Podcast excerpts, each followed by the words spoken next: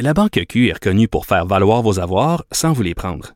Mais quand vous pensez à votre premier compte bancaire, tu sais, dans le temps à l'école, vous faisiez vos dépôts avec vos scènes dans la petite enveloppe. Hmm, C'était bien beau. Mais avec le temps, à ce compte-là vous a coûté des milliers de dollars en frais, puis vous ne faites pas une scène d'intérêt.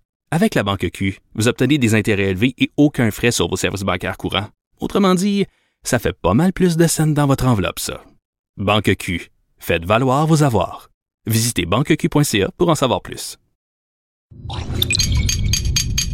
Cube Radio. Il connaît tous les dessous de la politique. L'économie, la santé, le transport. Chef du bureau d'enquête de l'Assemblée nationale. Antoine Robitaille. Là-haut sur la colline.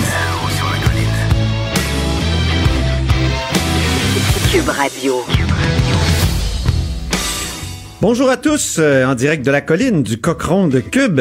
Euh, bon jeudi, et je vous dis que c'est un jeudi animé sur la colline actuellement, parce que hier, il y a eu un discours d'ouverture. Donc, un discours d'ouverture, c'est très important, suivi d'un débat de 25 heures en chambre. Ça a été aussi ce matin la première période de questions euh, et réponses. Il faut le dire, il devrait y avoir des réponses, il n'y en a pas toujours.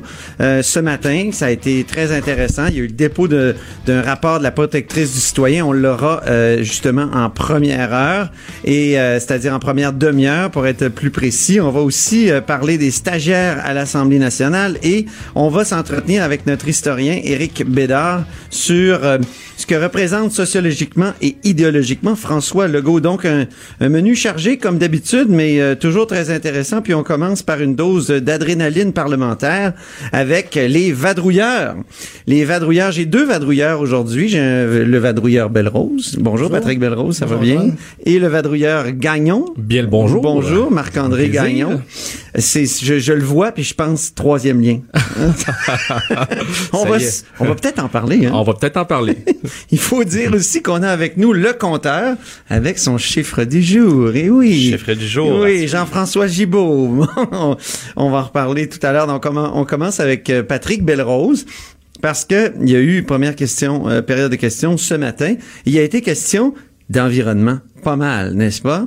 Mais oui, Antoine, on sait que les oppositions attendaient de pied ferme euh, le nouveau gouvernement Legault sur la question de l'environnement. C'est un peu le talon d'Achille euh, du gouvernement Legault. On sait qu'en campagne électorale, le programme de la CAQ euh, prévoyait peu de choses, si on veut dire, sur la question de l'environnement. Je me souviens d'un point de presse, moi. Euh, C'était euh, à, à Thetford Mines, un des premiers points de presse de la campagne où on a parlé d'environnement à M. Legault. On dirait qu'il tombait des nues. Puis là, il nous a sorti les barrages. Mais ça, ça continue, hein, parce que pour lui, lutter contre les, les, les gaz à effet de serre, c'est vendre de l'électricité à ceux qui utilisent du, du charbon et euh, d'autres et, et du nucléaire. Ce qui est hein. pas faux, mais ce qui est aussi une façon de réussir à augmenter l'objectif ou en fait à réduire les, les émissions de GES sans faire d'efforts ici au Québec. C'est ça. faut qu'on peut concilier les deux. Exactement. Aujourd'hui, c'est la libérale Marie Montpetit qui a lancé les hostilités avec. euh, Oui. bon, on a baissé le micro un petit peu. Non, non, ça va, ça va. Donc, en, euh, en posant une question à Marie-Chantal Chassé, la ministre de l'Environnement, en lui disant, ben écoutez, est-ce que vous avez déjà abdiqué sur la réduction des gaz à effet de serre? On peut l'écouter d'ailleurs, on a l'extrait. Est-ce qu'on doit comprendre que la ministre a déjà lancé la serviette et qu'elle abandonne le rôle de leader que le Québec a toujours assuré dans la lutte au changement climatique? Réalisez-vous que pour atteindre les cibles de 2020, nous devrions réussir une performance équivalente en 2-3 ans que eux ont réussi à atteindre en 25 ans. Moi, je l'ai trouvé pas mal gentille, Marie-Chantal Chassé, quand même. T'arrives au pouvoir, tu te fais dire vous avez abdiqué vos responsabilités, alors que quand même les libéraux sont là depuis 15 ans, puis euh, les gaz à effet de serre augmentent. C'est le lapin qu'elle avait dans son chapeau, Ben, n'est-ce pas, exactement. Patrick? Donc, euh, elle avait prévu un lapin qu'elle a sorti de son chapeau. Euh, c'est le bilan 2016 de réduction des, G- de réduction des GES que Mme Chassé a sorti. Et on s'aperçoit qu'en fait, sous les libéraux, les émissions de GES ont augmenté en 2014, 2015, 2016. On est passé de 78,4 mégatonnes à 78,56 mégatonnes. C'est pas une augmentation qui est énorme. Par contre, on était censé reculer, parce que ça faire réduire les émissions. Donc, elle a réussi à placer les libéraux dans les cordes avec euh, son bilan. Mais gentiment. Gentiment. Donc, euh, Avec le sourire. oui. Oui, toujours avec le sourire. puis, Toujours. euh, Ben, elle était quand même très sérieuse quand elle a répondu, mais je trouve qu'elle a pas trébuché. on-.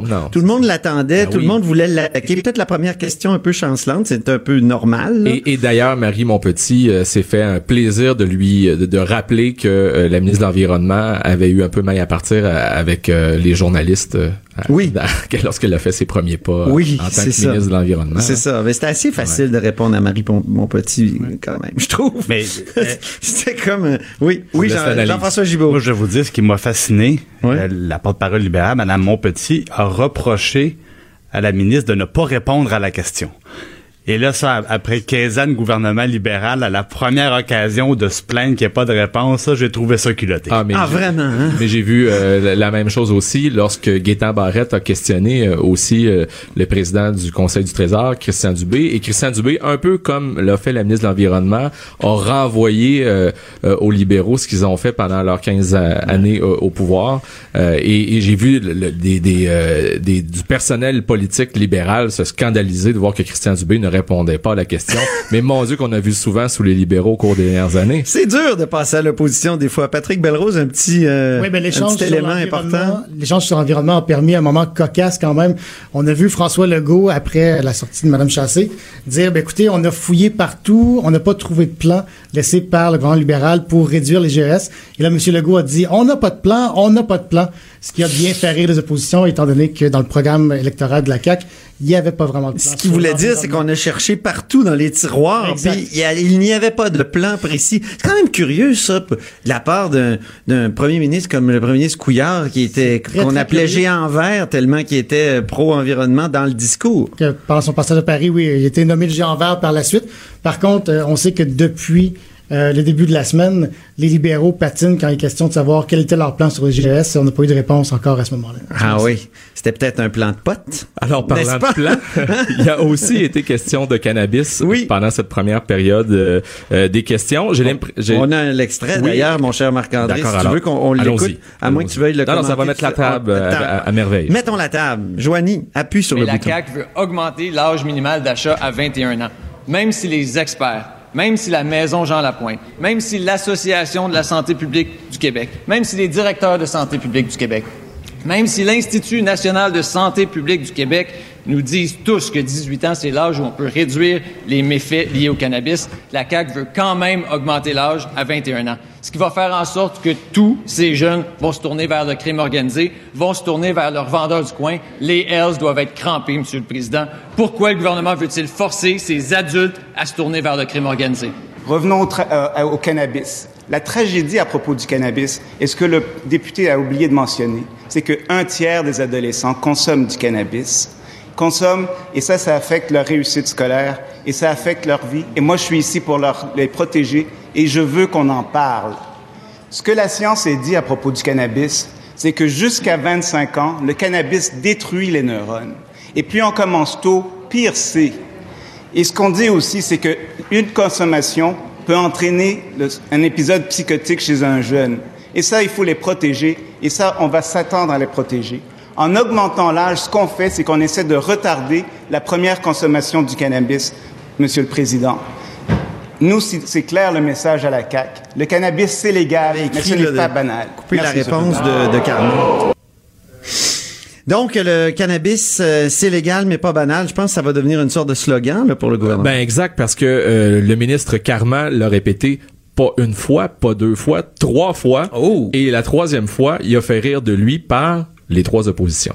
Euh, alors, ça, je me rends compte que ça va être particulier, même si les députés caquistes sont très nombreux au Salon Bleu, lorsqu'un ministre va trébucher, euh, si on peut dire qu'il a trébuché, en tout cas, il a répété trois fois euh, un, un slogan. Une fois, c'était bien, peut-être deux, ok. Trois, c'était peut-être un peu trop. Et, là, les trois oppositions, je trouve, qui se mettent à rire en même temps euh, d'un ministre, ça a eu un effet. En tout cas, moi, j'étais au Salon Bleu à ce moment-là, et, puis, euh, je suis pas sûr qu'il a dû triper en bon français sur ce, ce, ce- ce moment-là, euh, Monsieur Carman, bien qu'il semble Surtout être que c'était son baptême de période de questions. Euh, exactement. Et euh, j'invite en terminant les, euh, nos lecteurs à aller lire un excellent papier de- ce matin de notre collègue euh, Annabelle Blais. Oui. Euh, cannabis, des experts en santé publique contredisent le go. Alors vous avez entendu les arguments de Monsieur Carman. Il va certainement se faire challenger euh, à ce sujet-là par les libéraux encore et encore. Ben, merci beaucoup, les vadrouilleurs. Marc-André Gagnon, correspondant parlementaire au Journal Le Québec, et Patrick Belrose, correspondant aussi au Journal Le Québec. Je me tourne vers notre compteur maintenant. Quel est le chiffre du jour, mon cher compteur? On, revient sur le discours inaugural, n'est-ce pas? Je voulais d'abord revenir sur le discours inaugural parce que euh, c'est toujours intéressant de voir si peu de temps après une campagne électorale, s'il y a des choses qui disparaissent. Bon, c'est normal, je pense qu'on peut pas faire le tour de tout ce qui a été dit pendant la campagne électorale, mais c'est quand même intéressant de, de, de voir quel choix on fait sur quelles promesses on revient, puis quelles promesses on, on met plus de côté un petit peu. Là, il y a eu des oubliés, là. Euh, Es-tu en train de dire que tu vas regarder les engagements portés disparus dans le discours inaugural ou le discours d'ouverture, comme on devrait le dire? Donc, par exemple, 90 minutes d'attente maximum aux urgences, ça c'est une grosse promesse.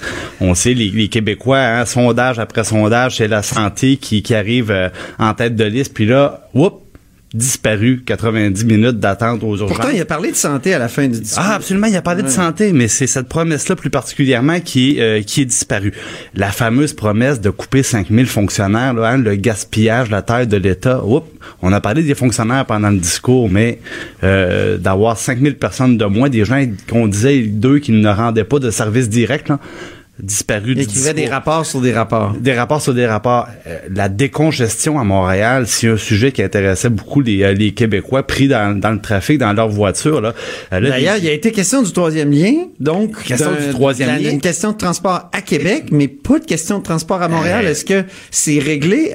Or, et, mettant leur projet de décongestion à Montréal, il était très ambitieux. 10 ben, milliards. Celui de la 10 milliards qu'on nous disait, puis là, il y avait de la prolongation du REM, un tramway vers l'est de Montréal Montréal, il y avait des autoroutes au nord de la ville. Bon, le plan de décongestion, il, était, il était moins là hier. Euh, des engagements aussi pour les, les familles. J'ai noté euh, la bonification des congés parentaux. On se demande si ça va être là. Euh, il y avait le, le, le, retrait des pensions alimentaires, du calcul de l'aide sociale. Je pense que c'est important pour les personnes à, plus faible revenu. Donc quand même une, liste assez longue. Là, je, ne ferai pas le buffet au complet, mais il y avait des, des il y avait des oublis importants. Encore une fois, l'agriculture malheureusement. Le mot agriculture n'arrivait pas. Une petite allusion aux agriculteurs. Alors, oui, l'allusion aux agriculteurs, c'est dans la partie sur les entrepreneurs. Hein. On dit que les producteurs agricoles sont des entrepreneurs. C'est la seule allusion aux agriculteurs qu'il y a eu dans le discours, effectivement. voilà. En réponse à, tout ce que tu viens de mentionner, euh, ce matin, en Chambre, François Legault a dit tous nos engagements, on va les réaliser.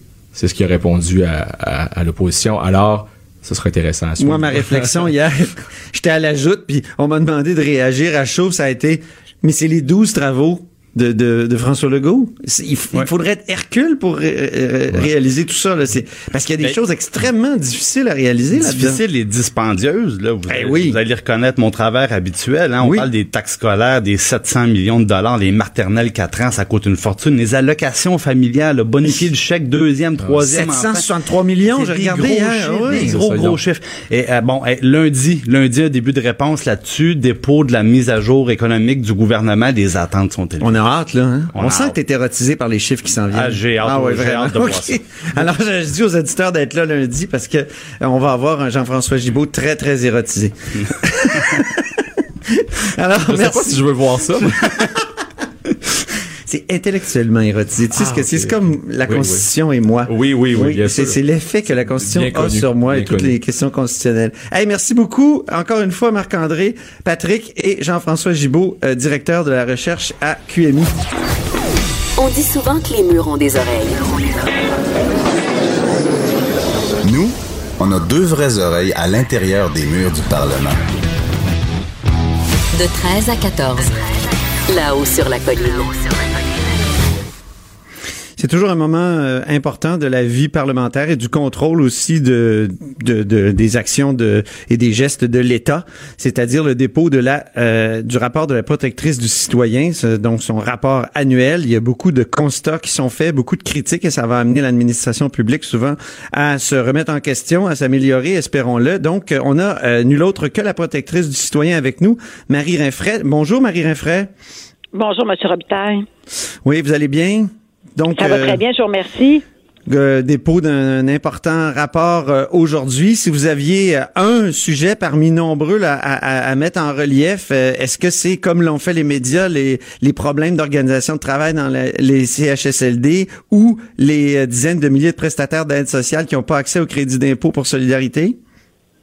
Euh, écoutez, c'est tellement difficile de, de, faire un choix, mais compte tenu de la nature euh, des besoins des personnes âgées puis des personnes handicapées, je vous dirais que euh, le redressement en matière de services de soutien à domicile et euh, le, soutien à l'autonomie des personnes âgées dans les hébergements publics serait sans aucun doute la priorité des priorités. Donc, vous avez beaucoup de dépôts de, plaintes parce que ça fonctionne comme ça. C'est des, gens qui se plaignent euh, aux protecteurs du citoyen de, de, de traitements déficients de la part de l'État. C'est comme ça. Vous, vous avez eu de nombreuses plaintes euh, cette année, d'après ce que je comprends. Oui, nos moyens d'action, euh, ça passe par la plainte. Euh, en matière de santé, puis c'est ça aussi qui m'interpelle euh, tellement, c'est que euh, nous sommes le deuxième recours. C'est-à-dire que les personnes qui utilisent les services de santé, services sociaux, doivent d'abord loger leur plainte auprès du commissaire aux plaintes et à la qualité des services, qui lui a 45 jours pour répondre. Et ensuite, s'ils sont pas satisfaits, ils s'adressent à nous. Alors, compte tenu du nombre de plaintes qu'on a, euh, qu'on est en deuxième recours, vous comprendrez que euh, moi, ça me questionne beaucoup, ça m'interpelle en fait. D'autant plus que 45% des plaintes qu'on reçoit dans le, dans le domaine de la santé et des services sociaux sont fondées. Alors, euh, ça aussi, 45, là, quand même, 45, 45,5 des plaintes et des signalements, parce qu'il y a aussi cette cette opportunité-là que les gens qui euh, sont dans un centre hospitalier ou dans un, CHSLD qui voient, qui, euh, qui ont le sentiment que les services sont inadéquats ou pas sécuritaires, peuvent nous signaler la situation. Ah, OK. Donc, la plainte, c'est la victime euh, elle-même qui se plaint, alors que le signalement, c'est une, une personne tierce qui dit ça, ça fonctionne pas. C'est exactement. Qui constate une lacune ou qui, qui a l'impression qu'il y a quelque chose qui fonctionne pas, nous dénonce, porte la situation à notre attention. Nous, on fait une pré-enquête et si effectivement on constate que les, les, les, le, le, feeling, excusez-moi l'expression, là, de la personne était, euh, était justifié, ben, ma foi, euh, on part, euh, on part en enquête. Puis ça, ben, souvent les signalements, ça suppose des visites non annoncées parce que c'est comme ça qu'on peut le mieux constater euh, les, les, les, services et les conditions d'hébergement euh, qui sont offertes euh, à nos aînés dans les résidences qui leur sont réservées. Donc, une, donc un des constats, c'est que l'organisation du travail dans les, les, soins aux personnes âgées, notamment dans les CHSLD, cause littéralement de, de, de la maltraitance. Qu'est-ce qu'on pourrait faire? Est-ce que c'est ce n'est qu'une c'est pas une question d'argent alors à ce moment-là, c'est l'organisation du travail. C'est notamment l'organisation du travail. Euh, ça passe par euh, une révision des ratios aussi euh, pour, je dirais, permettre au personnel de donner les services qui vont répondre aux besoins des personnes qui sont lourdement handicapées ou en lourde perte d'autonomie. parce que actuellement, qu'on soit en très lourde perte d'autonomie ou ou moins, euh, les ratios euh, peuvent être les mêmes parce qu'on a une moyenne qui est euh, établie. Alors nous, ce qu'on dit pour retenir notre personnel, pour les garder motivés, pour éviter qu'une personne qui se retrouve dans un cadre de travail avec dans une aile où les personnes sont très lourdement handicapées, ben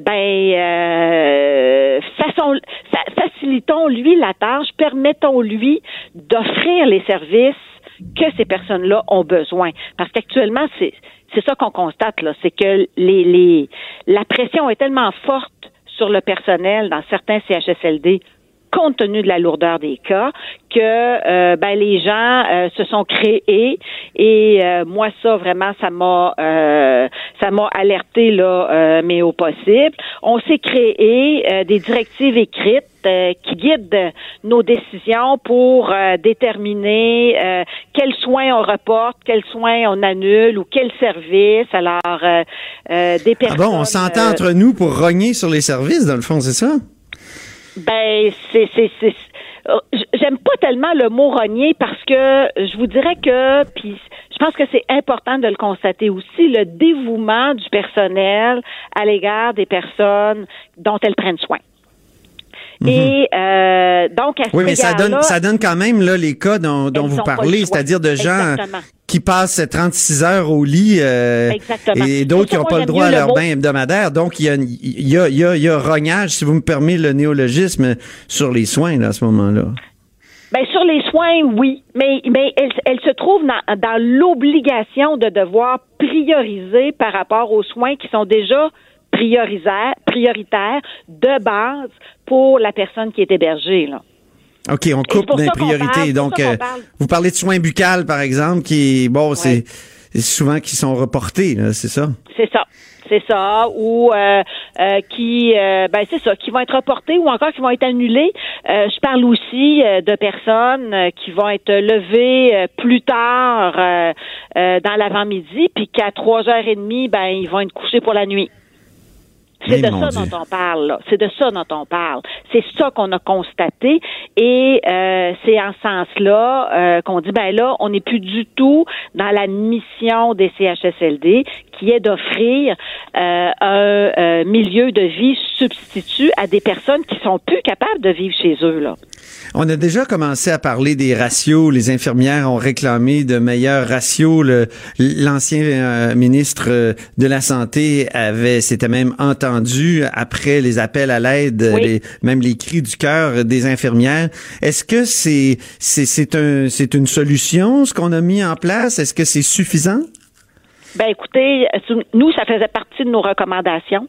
Euh, c'est c'est c'est ce sont ce qui avait été annoncé, c'est un projet pilote hein, pour euh, euh, revoir la révision des ratios euh, dans euh, dans les établissements pour euh, les personnes hébergées et ben dans dans les dans les CHSLD où nous sommes intervenus, le projet pilote est en cours. C'est une recommandation qu'on formule, tout comme par exemple celle de, euh, de, de mieux planifier et de gérer les remplacements du personnel également. Là. Donc là, on est vraiment là euh, euh, dans l'organisation du travail, dans, dans faire en sorte, dans, au fond, que euh, Donc, c'est un début de solution, là, les ratios, mais c'est pas la, la solution euh, parfaite. Il y, a- il y a un ensemble à revoir. Les, euh, puis on invite, en fait, on fait plus qu'inviter.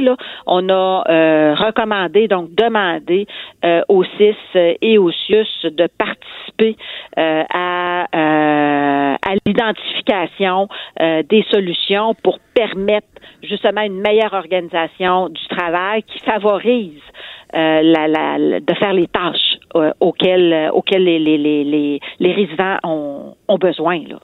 Autre sujet maintenant, les prestataires d'aide sociale qui n'ont pas accès au crédit d'impôt pour solidarité. Pourquoi ils n'ont pas accès? On dit qu'il y a des problèmes bureaucratiques, mais quels sont ces problèmes-là? Euh, en fait, euh, on parle ici de 45 000 personnes qui sont euh, prestataires euh, d'aide de dernier recours et euh, qui ne peuvent pas bénéficier du crédit, du remboursement euh, de crédit euh, d'impôt pour solidarité parce qu'elles ne produisent pas leur déclaration de revenus ou euh, ne produisent pas l'annexe D ou n'ont pas le relevé 31 qui sont imposés par euh, l'Agence de revenus du Québec pour que euh, l'agence émette le crédit d'impôt pour solidarité, qui représente en moyenne, je vous dirais, euh, annuellement par ménage un 500 dollars. Ah, c'est juste 500 dollars, ok. Ben quand même, C'est important. pense- je veux dire, c'est ben, important pour, à pour, pour ces personnes-là, e- effectivement. C'est ça.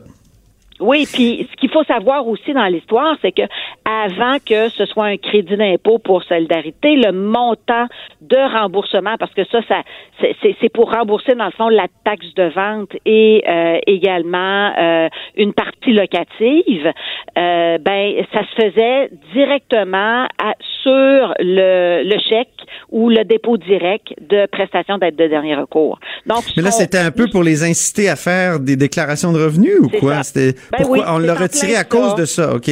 Ben oui, parce que puis la logique, la logique en quelque sorte s'explique parce que en vertu euh, des lois fiscales, tout le monde est obligé de faire une déclaration de revenus. Mais on sait très bien que euh, des fois c'est comme une formalité là, parce qu'on que on n'a pas à payer d'impôts parce qu'on n'a pas de revenus. Puis là, on s'adresse à ces gens-là. Là. Autrement dit, euh, l'État est, est, tiraillé entre la nécessité que tout le monde se conforme à certaines règles, donc produire une déclaration de revenus, puis en même temps, on sait très bien qu'il y a bien des gens qui sont prestataires de, de, de l'aide de dernier recours qui qui sont pas là, qui ont pas de revenus, donc qui, qui trouvent même pas utile de, de, de faire ce type, ou, ils ont pas le temps, ou ils ont pas les, les sous, les, les ressources pour faire ce type de déclaration-là, si je comprends bien. Alors ben, là, il ben faut comme trancher, puis là, vous vous dites, ben remettons-leur automatiquement en terminant? Ou trouvons, ou trouvons un autre moyen, là, mais on parle vraiment, il y a des personnes là, qui sont euh, euh, qui sont en lourde perte d'autonomie, là, encore une fois, qui sont prestataires de dernier, dernier recours parce qu'ils peuvent pas travailler, là. Ils sont euh, ils sont ils sont extrêmement vulnérables, de sorte que euh, faut trouver une solution pour euh, leur donner ce à quoi ils ont droit. Parce que tout ce mhm. temps-là, ils payent la TVQ là, quand ils vont faire des achats. Merci beaucoup, Madame Rinfrette. Alors, c'était euh, la protectrice du citoyen, Marie Rinfrette. Antoine Robitaille. Le philosophe de la politique. De 13 à 14. Là-haut sur la colline. Cube Radio. Ben, il y a une nouvelle législature qui a commencé, une législature, c'est-à-dire un, nouveau cycle de session parlementaire ici à l'Assemblée nationale. Donc, c'est la 42e législature qui commence. Elle a commencé hier par un grand discours d'ouverture. Ben, une des nouveautés, c'est qu'il y a des nouveaux pages à l'Assemblée nationale, donc des pages des, des, des, des, des, jeunes, euh, souvent étudiants en sciences politiques ou en droit ou dans des domaines euh, comme ceux-là, qui euh, sont amenés à travailler, à rendre des services finalement, donc aux parlementaires. jadis, il y avait des pages qui étaient là, qui, dont c'était l'emploi, et on a transformé ça en programme de stage il y a quelques années ici à l'Assemblée nationale, un peu comme c'est le à Ottawa. Et on a cru intéressant de discuter de la vie de Page euh, à l'Assemblée nationale avec euh, un, un, jeune homme qui de 24 ans, qui a fait ça pendant un an et puis deux ans parce que finalement il a été entraîneur de, de Page la, la deuxième année. Alors c'est Xavier Roy qui a 24 ans, qui est étudiant à l'Université Laval. Euh, il fait une maîtrise en études internationales. Bonjour Xavier Roy. Bonjour, M. Robitaille.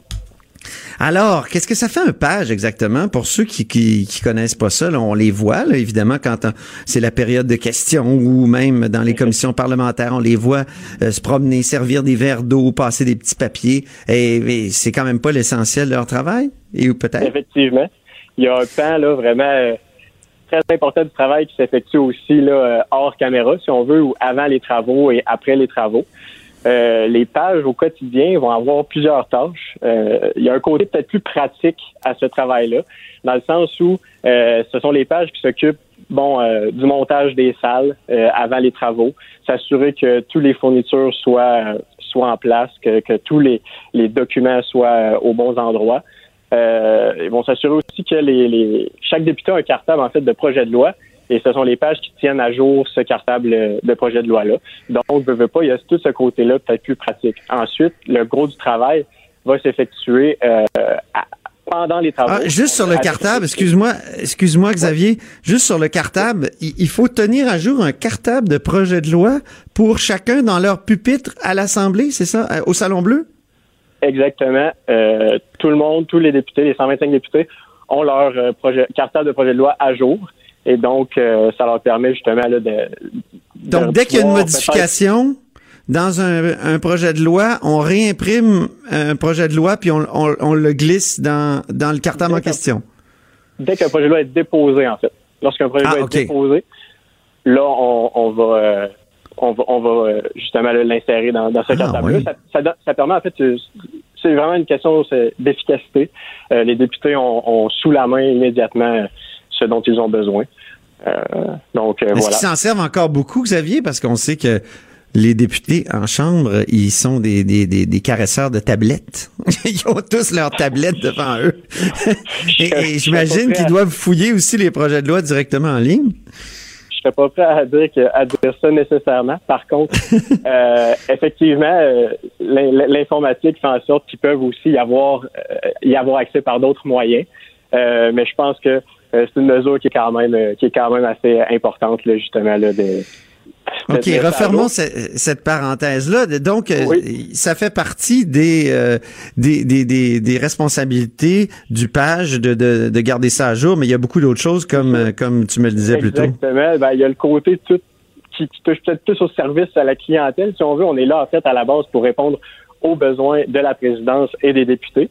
Donc, euh, lorsque y, y a des pages qui sont présents euh, à tout moment euh, en chambre, donc au salon bleu lors des périodes des questions et des affaires du jour, et aussi dans chacune des commissions. Donc, euh, il y, a, y a y a des pages en fonction euh, dans ces salles-là qui font, qui font en sorte qu'il y ait un lien communicationnel efficace entre, euh, ben, en fait, d'un député à un autre ou encore euh, d'un député avec son personnel politique. Donc, parfois, ça va être de passer des messages, euh, d'aller euh, faire photocopier un document quelconque, euh, d'aller, bon, peu importe. Et puis, il y a tout justement cet aspect-là euh, qui est peut-être plus, qui touche peut-être plus au service, justement, offert aux députés et à la présidence. Qu'est-ce qui t'a plu là-dedans? Parce que si tu étais revenu comme entraîneur la deuxième année, donc je rappelle pour les gens qui n'étaient pas à l'écoute, la, la première année, tu étais là comme stagiaire, deuxième année comme, comme entraîneur de page. Qu'est-ce qui t'a plu dans ce travail? Ben, en gros, là, c'est vraiment. Puis, puis ça, ils le disent dès le départ, en fait, c'est un stage d'observation. Euh, on fait du travail euh, au quotidien, ça c'est sûr, mais le gros ou la, la, la grande valeur de ce stage-là, c'est d'avoir accès aux coulisses de l'Assemblée nationale, d'avoir accès aux coulisses du, du parlementarisme, si on veut, de voir euh, les travaux euh, au jour le jour, comment ça évolue. Et puis, c'est vraiment ça qui m'a qui m'a le plus qui m'a le plus euh, frappé lorsque j'ai fait mon stage la première année et qui m'a donné le goût de revenir par la suite. Est-ce que ça a changé de ta façon de voir la politique? Clairement, de, fa- de façon assez majeure, je dirais même, parce qu'on voit tout le travail qui s'effectue en amont. Euh, souvent, on on peut pas nécessairement s'imaginer toutes les heures qui sont destinées à l'étude d'un projet de loi, par exemple. Même peu importe le nombre d'articles qu'il contient, il y a, un, pro- un processus à respecter. Euh, il y a des, heures en commission parlementaire où des gens viennent présenter euh, leurs points pour essayer justement d'influencer la teneur de ce projet de loi-là. Et ensuite, il y a l'étude détaillée où chacun des partis va s'asseoir puis regarder le projet de loi article par article. Donc, disons que tu es autour d'une autour d'un- d'une table, d'un- d'une bière avec des amis, puis qui te disent euh, le parlementarisme, euh, c'est c'est de la foutaise, euh, il faudrait tout changer ça, euh, c'est c'est vraiment ancien, poussiéreux. euh, Qu'est-ce que tu leur réponds? Ben, ça, je je pense que c'est un autre débat, là. Si, euh, si on parle de réforme ici, tout ça, euh, je, pense pas que je m'embarquerais nécessairement dans ce débat-là. euh, Ah, avec, eux. non, non, non. Ah non, tu t'eng- tu t'engagerais pas dans un débat, il y aurait pas de... Ben, en de... fait, T'aurais pas une défense au moins informée et, et, et, et vécue de, Ouais, ça, on peut- on peut informer, il y a du pas de problème. parlementarisme? On peut informer, ça, il n'y a absolument aucun problème. Par contre, là, euh, une des, en fait, la qualité, je dirais, de, de- de- principale recherchée chez les pages, c'est justement le devoir de neutralité. Ah Donc, oui. Avec euh, certains, avec certains euh, éléments qui se retrouvent dans l'actualité en ce moment, notamment concernant le mode de scrutin, tout ça, je pense que ce serait important pour euh, un page ou même un ancien page de pas se prononcer nécessairement sur Ah ces bon? questions de réforme, réforme du système électoral et tout. Aïe aïe, c'est castrant ça quand même. Mais moi je trouve que que, que que que- parce que souvent c'est le genre de commentaires qu'on me fait moi. Euh, on me dit ah tu t'observes le Parlement depuis euh, 13 ans, tu trouves pas que c'est poussiéreux, que c'est dépassé? Et au contraire, je trouve que j'ai découvert une institution, puis là c'est pas c'est c'est de la c'est quand je reste neutre politiquement. Quand je dis ça, c'est l'institution que je trouve intéressante, le législatif, le- la- l'espèce de patience du législatif. Alors euh, si je peux te suggérer une réponse?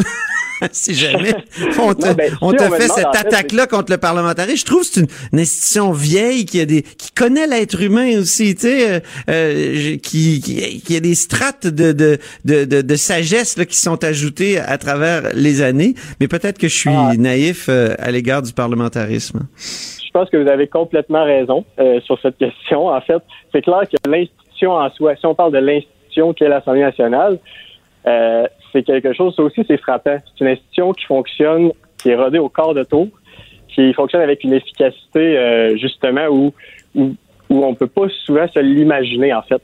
Puis quand on le vit, ben là, on se dit, wow, les choses sont, sont, sont faites rapidement quand même, dans les circonstances.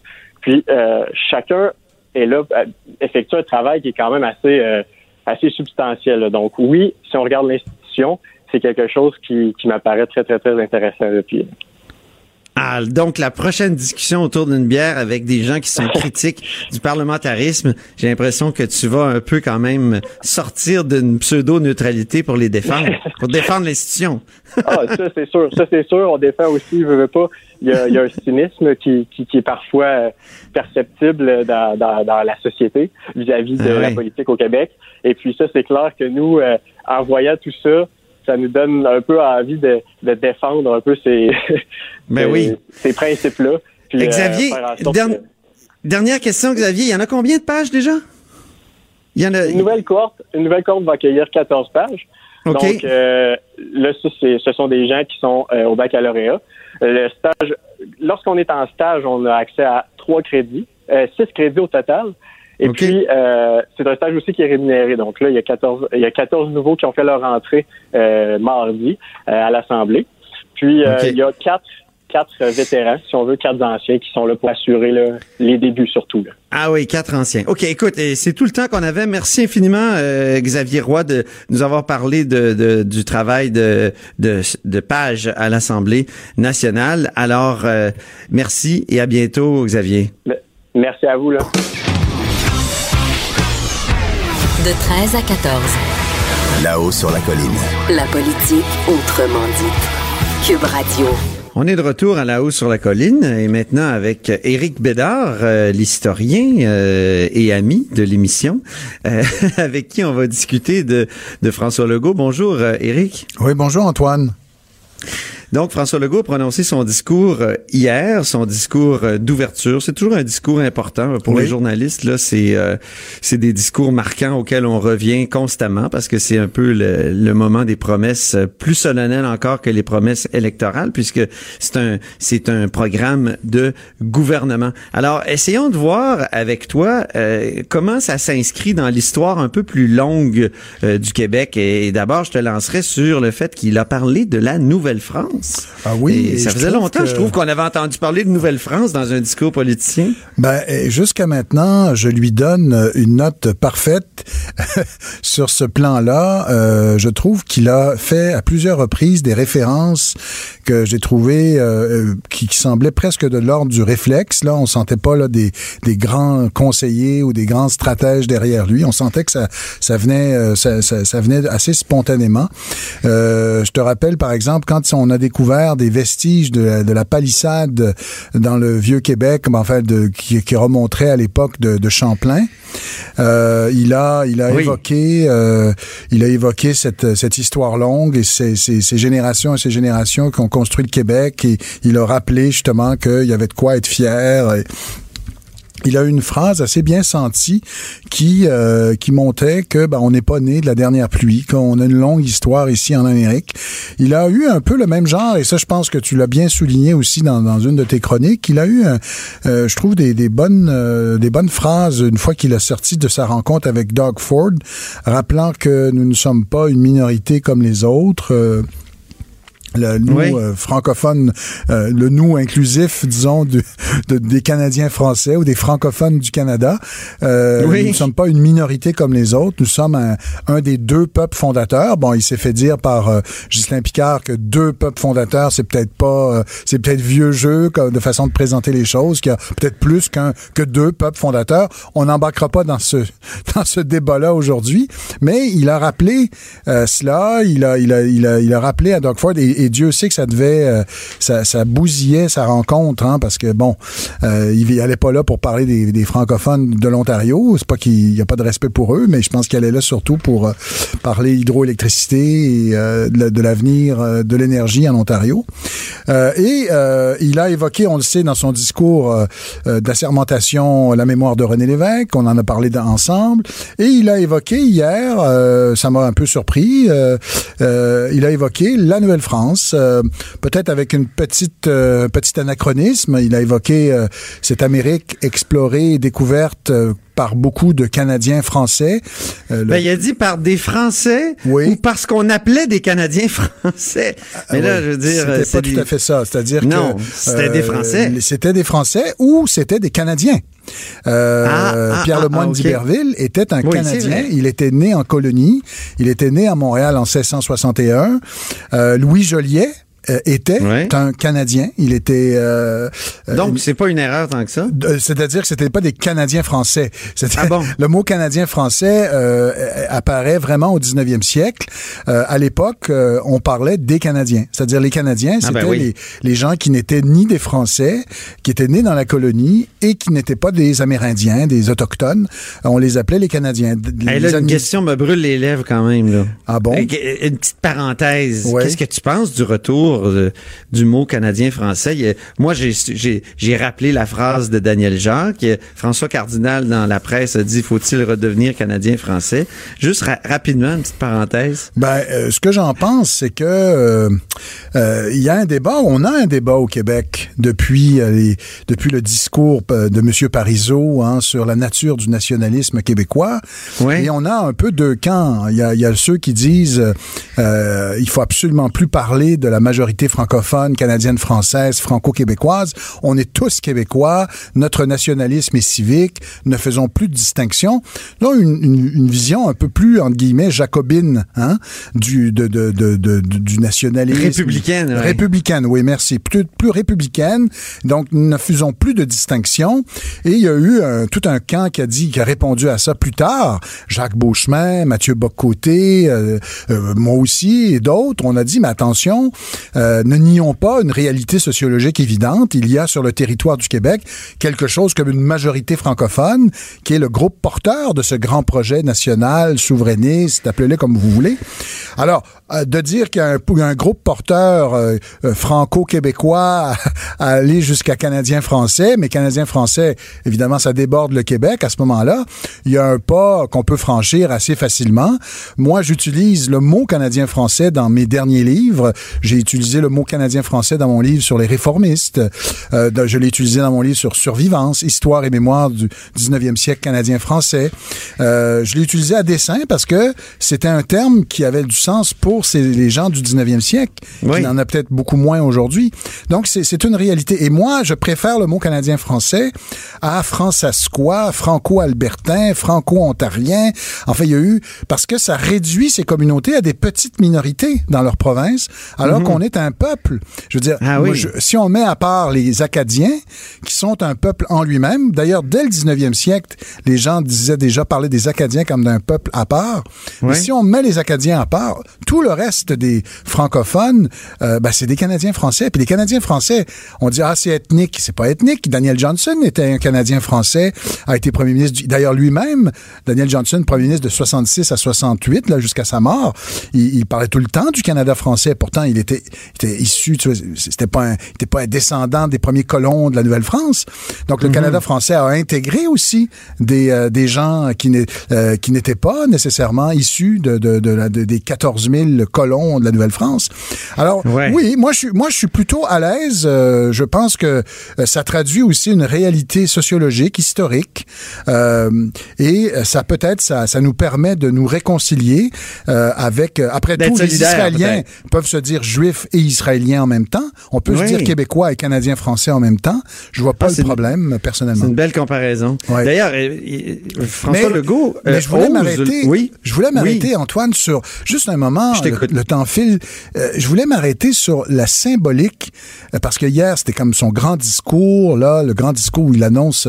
mais je voulais m'arrêter sur le sens, sur le fait que c'est quand même la première fois. Ça a été relevé par quelques personnes, mais c'est quand même la première fois que quelqu'un comme lui devient premier ministre du Québec. Qu'est-ce que je veux dire par là? Un entrepreneur? un entrepreneur, ça a été dit, mais euh, je trouve ça quand même euh, très très symbolique, euh, très symptomatique d'où est rendu le Québec. On a eu des générations et des générations d'avocats. Hein, euh, qui ont été premiers ministres. Souvent, ces avocats étaient euh, à la solde de grandes entreprises, des avocats d'affaires, euh, de Georges-Étienne Cartier jusqu'à Alexandre Tachereau, même Maurice Alexandre. Tachereau siégeait Ben sur oui. des conseils d'administration de compagnie. Exactement, c'était permis à l'époque. L'homme Ergoin, même chose. L'homme Ergoin, Oui, oui. premier ministre du Québec pendant presque aussi longtemps que Alexandre Tachereau, un avocat. Donc, des avocats d'affaires, un peu comme Lucien Bouchard, hein? C'est un peu le profil d'un Lucien Bouchard. Des avocats proches de la grande entreprise, euh, mais euh, c'est c'est pas eux les patrons là, ils sont ils sont salariés de ces grandes entreprises ou membres de, de ces conseils d'administration. On a on a eu ensuite avec la Révolution tranquille, ça c'est Jean-Charles Bonenfant euh, qui, qui qui le relevait. Ben, on a eu ensuite des professeurs. On en a eu quand même pas mal de professeurs avec la Révolution tranquille, euh, ou disons professeurs euh, communicateurs. René Lévesque, évidemment, est un cas, mais aussi des professeurs, tu sais, euh, Robert Bourassa. Pourquoi tu, le parles, pourquoi tu parles de René Lévesque comme professeur? Est-ce qu'il Non, est mais c'est ça, un cas, journaliste? je dirais communi- communicateur, journaliste. Ah, ok, ok, Disons, ok. Je voulais dire peut-être par là, issu des sciences sociales, au fond. C'est ça que je Oui, voulais. oui, oui. Je- même s'il est pas, lui-même a pas étudié en sciences sociales, mais il avait le profil. Un Je pense peu, un peu. Il a pas étudié avec euh, le père Lévesque? Je pense pas. Je pense qu'il a fait son droit, il a quitté. Je pense qu'il avait commencé son droit, mais il a pas fait euh, les Oui, sciences ça, sociales. oui. Mais en temps normal, René Lévesque aurait dû faire ses sciences sociales. Je pense qu'il y avait des pressions familiales parce que tous ses intérêts, on le voit, allaient vers les sciences sociales. Je pense qu'il aurait été un étudiant extrêmement brillant. Mais euh, bon, la, la- la vie en a choisi un peu autrement. Donc, des profils sciences sociales, en fait. C'est ça que je voulais dire. Donc, Oui. journalisme, euh, professeur, vous avez Robert Bourassa, qui était un économiste. Euh, vous avez évidemment Jacques Parizeau. Euh, vous avez ce profil-là. Vous avez eu, on a eu un médecin Bernard Landry. spécialiste. Bernard Landry, excellent exemple. Bernard Landry. On a eu euh, aussi un médecin. Euh, avec Philippe Couillard, médecin spécialiste, euh, euh, bon, autre profession libérale, mais là, avoir un entrepreneur. Mais là, un entrepreneur, pas, euh, vous voyez, Pierre-Carl Pellado, c'était quand même un héritier. C'est pas lui qui avait fondé l'entreprise. Il est dans le domaine des affaires, mais il est un héritier. Alors que alors que euh, François Legault, et puis ça peut expliquer beaucoup de choses dans, dans son tempérament, il a fondé avec d'autres une PME qui a eu du succès. Il est devenu indépendant de fortune et donc après il a décidé de lancer sa deuxième grande entreprise qui est la CAC parce qu'il a Ben géré oui. ça un peu à la façon d'un entrepreneur. Hein. Il a fait un OPA sur la DQ. Il a, il Hey, ça a marché. Et ça a marché. Six ans plus tard, il est au Exactement. pouvoir. Et, je trouve que dans son discours, puis dans sa façon de, de, de gouverner le Québec jusqu'à maintenant, de d'être aux commandes, il a l'énergie d'un entrepreneur. Ouais. Il a il a un peu l'optimisme, l'entrain, euh, le volontarisme, très important. On sent beaucoup Absolument. de volontarisme chez lui, un peu Merci. comme comme un entrepreneur, euh, alors que euh, un profil sciences sociales peut-être un peu plus Il nous reste quelques secondes. Voilà, Eric, mais je voulais, je juste de- souligner ça. de Je trouve ça. Ben oui. Dans notre histoire longue, c'est quand même fascinant. Absolument. Merci beaucoup, Éric Bedard. Merci. C'est ainsi que se termine La hausse sur la colline. Cube Radio.